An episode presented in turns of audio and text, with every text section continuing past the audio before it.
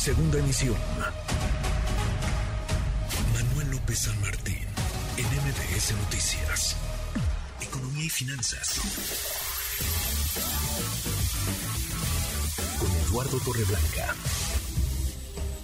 Lalo, qué gusto, qué gusto saludarte, ¿cómo te va?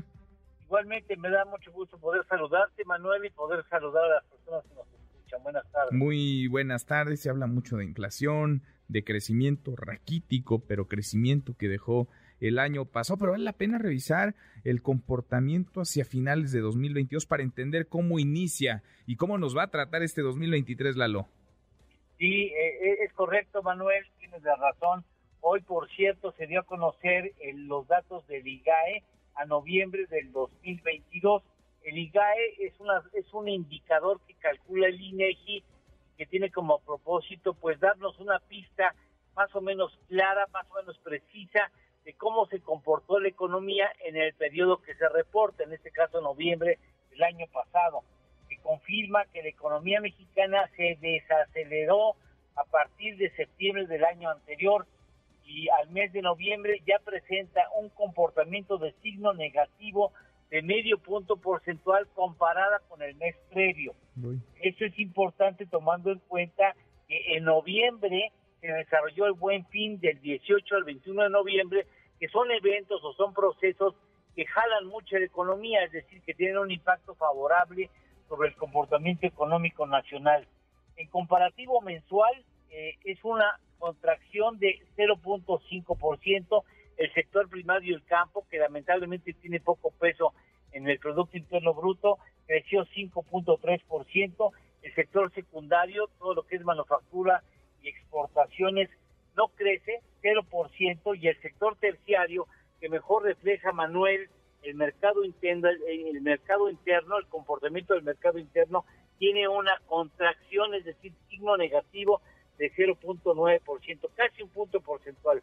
En términos anuales son positivos porque la base de comparación es baja, 3.5 del IGAE con respecto al año anterior, 6.5 el primario, 2.9% el secundario y el terciario 3.3%. El proceso de desaceleración inicia en septiembre del año anterior cuando a nivel mensual pasa de un crecimiento de 1% a uno de agosto a un positivo de 0.7% en septiembre, a un 0% en octubre a un menos 0.5% en noviembre, todo en comparativo mensual. Eh, la ANTAD, por cierto, y te doy dos datos importantes que tú vas a valorar muy bien, al igual que el público. La ANTAD reportó a noviembre el peor mes de ventas en 2022 con un crecimiento de 6.1%. Y ojo, el saldo de las tarjetas de crédito en el pasado mes de noviembre alcanza el nivel más alto desde febrero del 2013, hace 10 años. Ojo, ojo, esto pudiera estar anticipando un posible problema si no controlamos las tasas de las, eh, las, tarjetas de crédito y su uso indiscriminado, ¿eh? Mira, interesante, sí, hay que tener eso en el en el radar. ¿La tenemos postre? Claro que sí, para bueno, para dice más, más de muchos, ¿no? Pero inflación de noviembre del año pasado en Argentina 95%. ¿Qué cosa? 95%. Qué barbaridad. Qué desgracia de, de, gobierno, no de, no de ahora, desde hace un buen rato, pero el de ahora es indefendible. ¿eh?